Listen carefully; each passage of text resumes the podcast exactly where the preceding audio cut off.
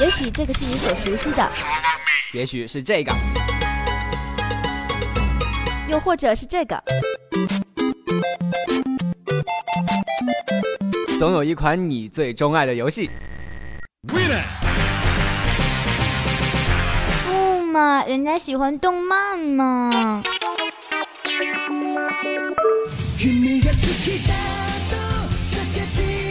这里有你狂爱的动漫，这里有最酷最炫的动漫明星，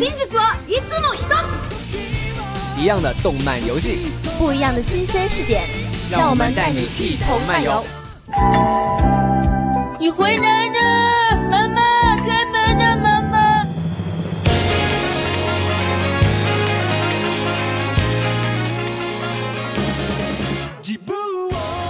一样的动漫和游戏，不一样的新鲜试点。欢迎收听新一期的漫游新视点，我是播音甲鱼，我是播音旺仔。哎，甲鱼听说了吗？鲁鲁修启动续集了，车夫归来。啊，其实我早就想到了，日升怎么舍得不弄个剧场版什么的？放着这么肥的肉不骗钱，这一切都在老夫的掌握之中啦。哦，冷漠脸好吗？我怎么之前就没发觉你还有预言这项 bug 技能呢？那你说鲁鲁到底会不会吐便当啊？嗯，这个嘛，所谓天机不可泄露。在形势未明朗之前，还是留个悬念给你朝思暮想吧。哦呵呵。哎呀，不扯这些了。各位听众老爷还等着这期反叛的案例呢，快切入正题。反叛作为当之无愧的神剧大佬，具有以下闪闪惹人爱的优质特性。请注意，请注意，下面即将更换正经安利画风，敬请期待。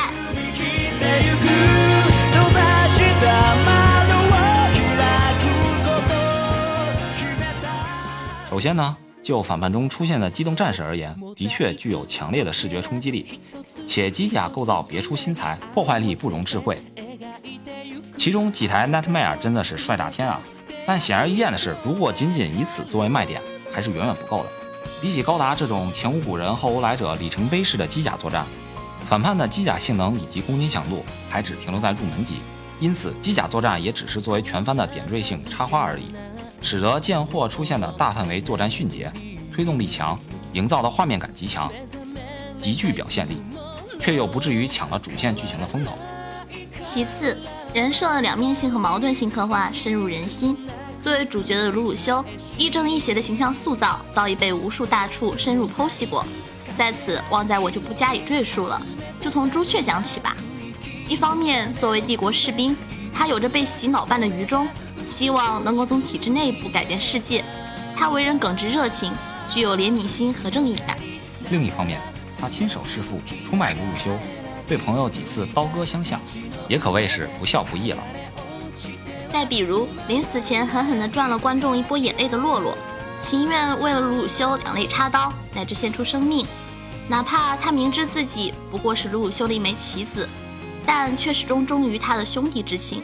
最终舍命相救，但这些都无法抹去他曾为独占鲁鲁修的温柔而毫不犹豫地杀了向鲁鲁修表明心意的夏利，更无数次期盼着能够杀了娜娜丽，从而完全期待他在鲁鲁修中独一无二的位置。老国王查理，不列颠尼亚的最高统治者，曾被无数人误认为是本番里最大的 BOSS。故事的起初，他要作为负面人物出场，不管是鲁鲁的主观仇恨。还是他那段令人深恶痛绝着的人本来就是不平等的演讲，但毋庸置疑的是，他对鲁鲁修不形于色的爱放逐也不过是出于保护，使鲁鲁修和娜娜丽不必卷入薇薇与玛丽安娜的宫廷纷争，而他的征伐也不过是为了奠定弑神计划，希望以此来创造一个没有谎言的理想世界。尽管这样的想法并无意义，但初衷毕竟是正义的。反叛的每一个角色都是独立且个性鲜明的。你可能爱上任何一个人设，没有无缘无故的爱与恨，没有界限分明的善与恶，人性背后隐藏的都是既串联着又独立着的故事，环环相扣。反叛神作无疑，反叛大法无敌。再次，大量的计策和谋略云集一步的番，正如鲁鲁修对朱雀所说的：“这个世界没有奇迹，每一件事情都是计算着和策划的结果。”反叛中每一集的剧情都基于鲁鲁修的算无一策和步为营，全番的整体规划和作战部署堪比《死亡笔记》的细思极恐。庞杂的人物关系网并没有束缚住剧情的发展，反而为其提供了无数种可能性。明线暗线不断交织，长线短线彼此推进，描摹手法细致。在这有血有肉的人设中，在这错综复杂的情感故事里，呈现了一个真实可触的世界，真的不得不感慨，不得不向编者大大献上我的膝盖啊！在正经的番剧评价后，就来聊聊那些不那么正经的细节，来缓冲一下吧。那么，下面我们就顺势向各位听众老爷一起盘点一下反叛中那些容易被大家忽视的事儿吧。皇帝身高近两米，你知道吗？三皇子克洛维斯死后，画作进行展览时，画风明显介于印象派和后印象派之间。这里就请各位宝宝自行补番去喽。红色是橘色的橘子，叔叔最后回乡种橘子啦。鲁鲁修只比娜娜丽大了一岁，虽然娜娜丽的萝莉身高极具迷惑性，但同时值得一提的是，鲁鲁修是第十七位皇位继承人，而娜娜丽是第八十七位。那么容易定论，国王一年内至少喜得子女七十人。本番中第一个登场的角色是 C C 女王来着，在第一季第一集第九秒第二个镜头，而第一个镜头是 C C 视野中的天空。鲁鲁修对黑色骑士团众人能力评估，神乐耶的综合分仅次于藤堂，位列第二。在很多观众眼里，从头到尾都贯彻着卖萌政策可有可无的萝莉担当神乐耶，领导力满分一百，忠诚度九十，仅次于卡莲，智谋值八十，与记者持平，仅次于拉克夏塔。从他曾说到，失去 Zero 大人必然是重创，正因如此，我们要最大限度地利用他的死，可见一斑。在此必须强势为我神乐耶夺下一席之地。虽然 CG 三萝莉各有千秋，但天子心智稚嫩，阿尼亚太过寡淡。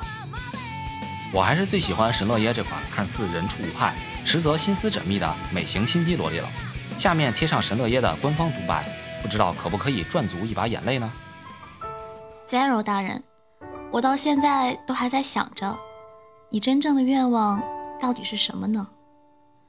你一直将那即将和恶魔签下的契约、得到了毁坏的同谋，都想达成了梦想，隐藏的好好的。如果你肯让我看见你的真面目，并且告诉我所有的事情，我会怎么做呢？我一直打算对你伸出双手的，但是。却一直碰不到你，总是被你溜掉了。如果在你戴上面具之前，我们就遇见了的话，或许可以推动不同的命运前进，也不一定呢。每次想到这些事情，我都觉着十分悲伤。倘若鲁鲁率先遇见了神乐耶，而不是西西女王，那又是一幅怎样的光景呢？我们无从知道，也无从考究。神乐耶与鲁鲁修注定了只能是合作无间的事业伙伴，再无其他师你。最后嘛，还是要提一个迫在眉睫的问题：要临近期末考试周了，不知道各位听众老爷们有没有刷波题呢？悲伤那么大。作为贴心的漫游宝宝，还是要紧跟学术潮流，学霸模式上线。毕竟漫游一贯的高端科普风是不容置疑的，请允许我们来欢脱的谈一谈，如何才能将反叛上升到学术研究高度啦。对于外挂技能 Gas，鲁鲁修运用经典光学实验技能，快速掌握了 Gas 的物理性质以及操作方法。第五集中，鲁鲁修就向 CC 女王做了一个关于 Gas 的光学实验报告，并获得了女王以及一众迷妹的一致好评。而某位知乎大触推荐的基础物理实验材料。无疑是凶残的装逼利器。再比如第十集中制造山崩事件后，鲁鲁修提到要让妮娜教他一波概率论。那么作为鲁鲁的迷妹们，怎么能不响应号召呢？赶快在某宝上订购概率统计及随机过程吧。第十集，鲁鲁修通过卡莲的机体将山上的温泉煮沸，从而造成山崩的计策，怎么少得了对工程热力学和传热学的基础学习呢？第十五集，鲁鲁修黑了游戏场的电子屏幕控制系统，播放自己事先录制好的视频与毛对话，从而诱导对方的行为，还要参照《电工电子学》一书。以及作为看反叛必须要纳入囊中的象棋对子取胜技巧，无论是剧中鲁鲁修真切的下国际象棋，还是那除了娜拉丽之外将一切人视为棋子、欺诈、背叛、从而自己脱离战场的这种其他的字儿都可以邀对的行为，无疑就是对子的最高境界。总之，这是一部讲述被迫复仇、铺陈叠加的背叛、无可奈何的隐瞒，从疼痛到麻木，表里毫无破绽，而内里字句泣血的故事。鲁鲁啊鲁鲁，你以为你驾驭得了人心？殊不知，人的感情怎么能计划得来呢？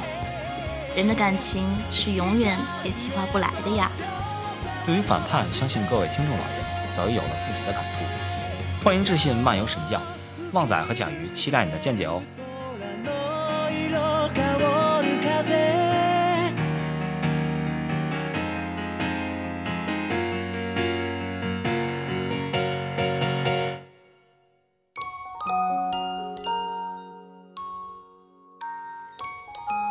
动漫和游戏，不一样的新鲜视点，很开心大家继续收听我们的漫游新视点。我是播音雪碧，我是播音七雨。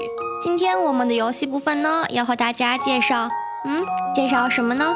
嗯，还是让七雨你来告诉大家吧。啊？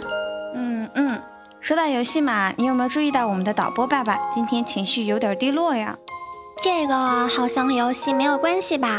大波爸爸不是因为上周想去看你的名字，想带姑娘一起去看，但是连续被二十八个姑娘拒绝，然后郁郁寡欢，连今天的背景音乐也变得十分沉重了呢。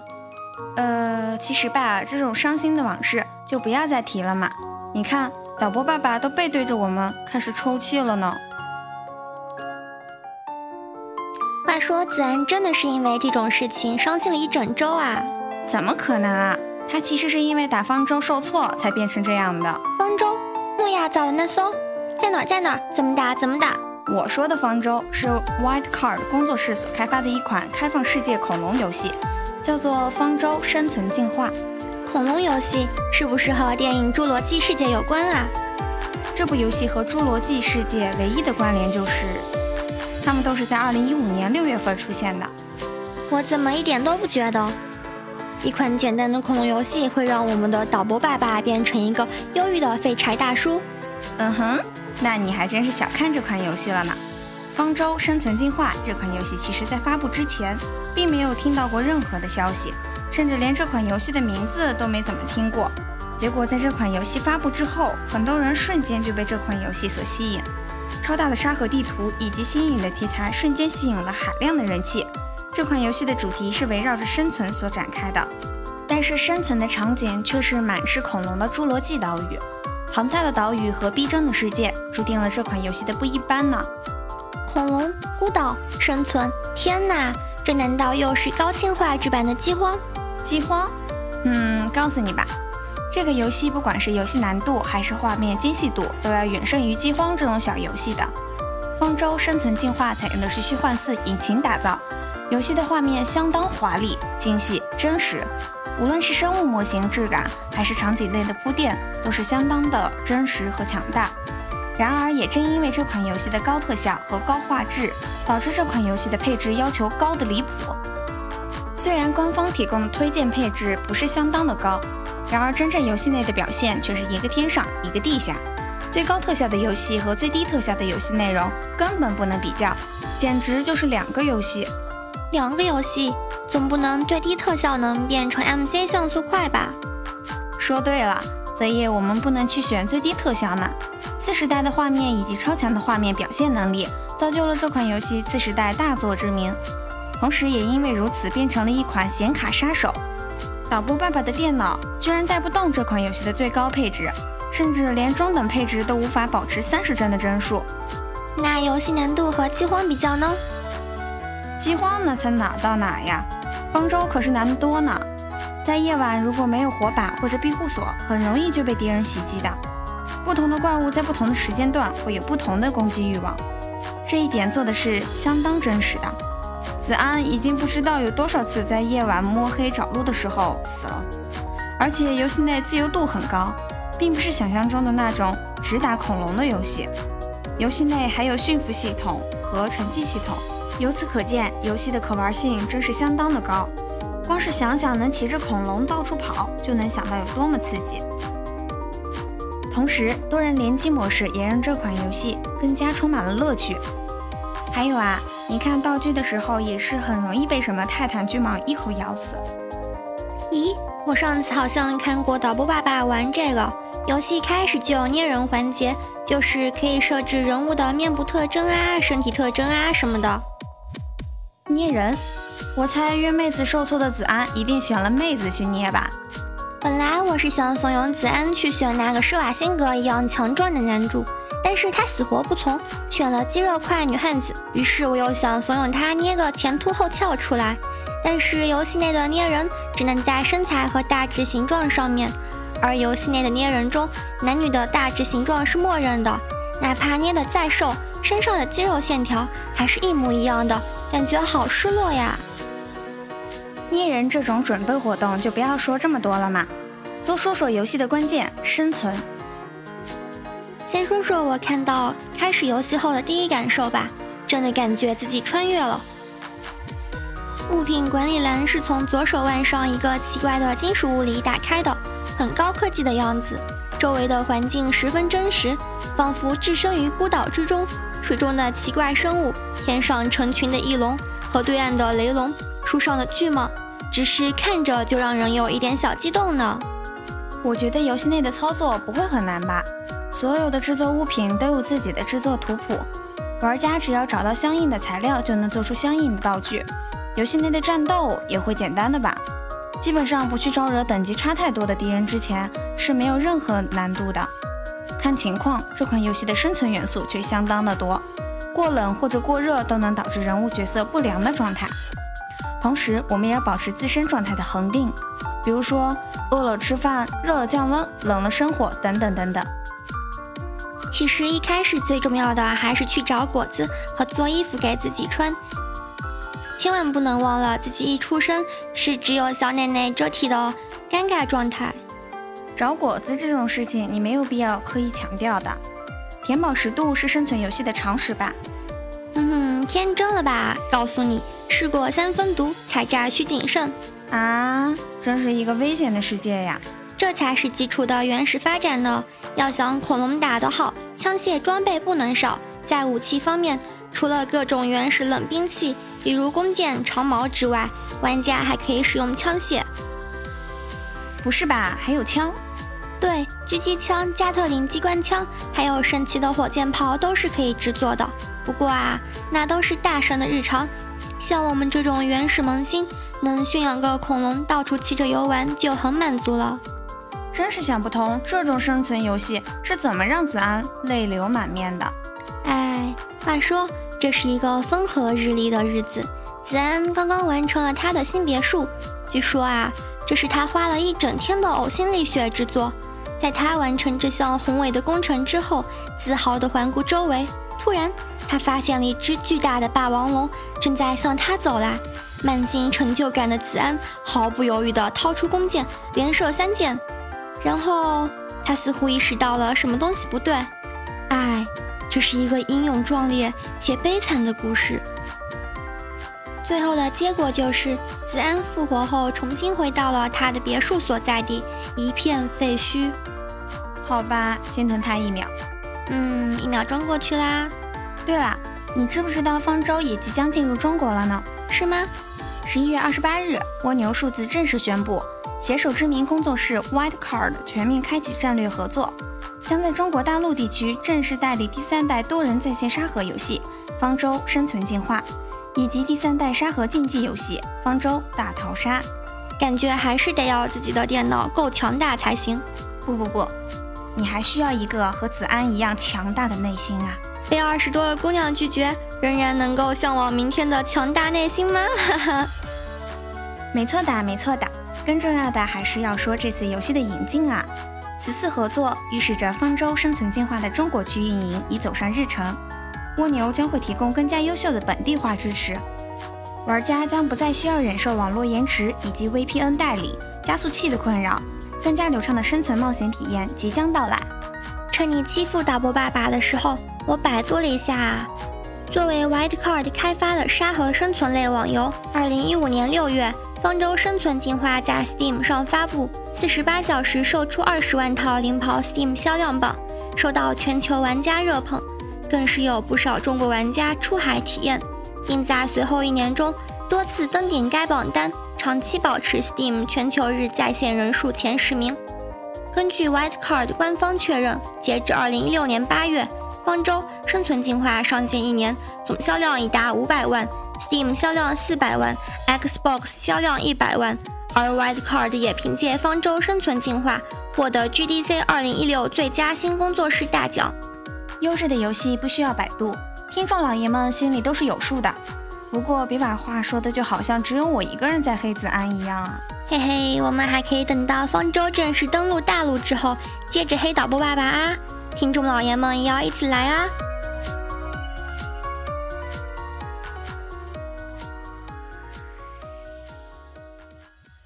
漫游奇葩说。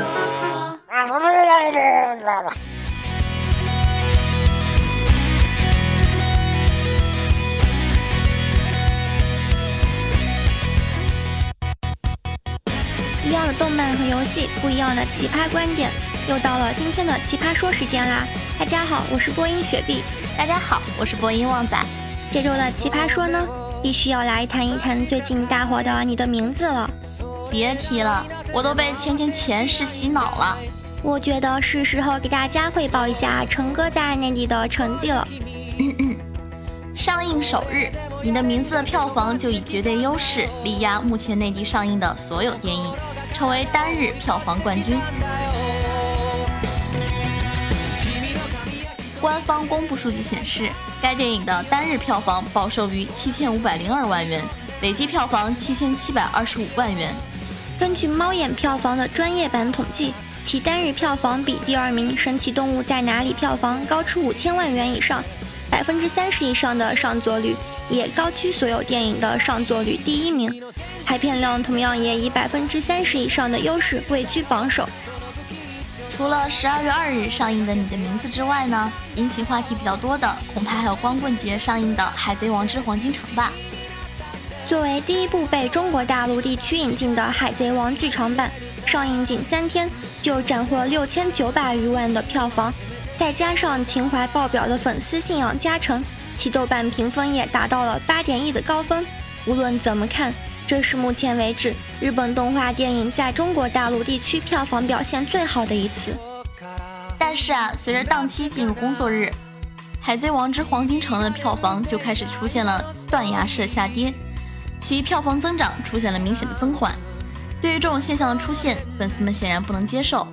在百度《海贼王》吧里出现了不少争论其票房表现的帖子，有相当一部分人认为这是白嫖党和伸手党的锅，也有人迁怒于引进方宣传不到位。一直以来，都有不少人认为此前在中国大陆上映的日本动画电影票房不佳，有很大一部分原因是盗版所致。在不少观众走进电影院之前，网络上就已经出现了其高清资源。提到这高清资源的问题啊，你的名字在确定上映前，不也是差一点就因为万安零零九这个资源的问题而放弃大陆了吗？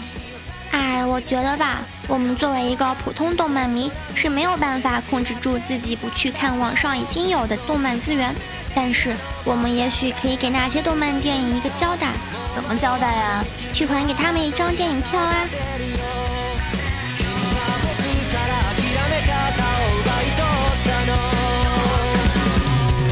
好了，今天的漫游新视点就到这里了。感谢导播子安，感谢播音甲鱼、七雨，我是旺仔，我是雪碧。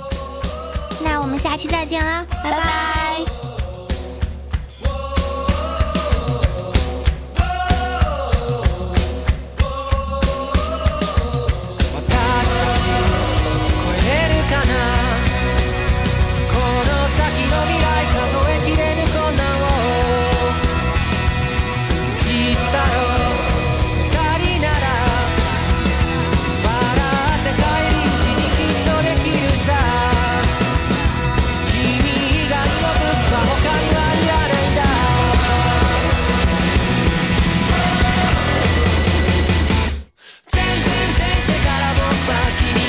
し始めたよ。その向き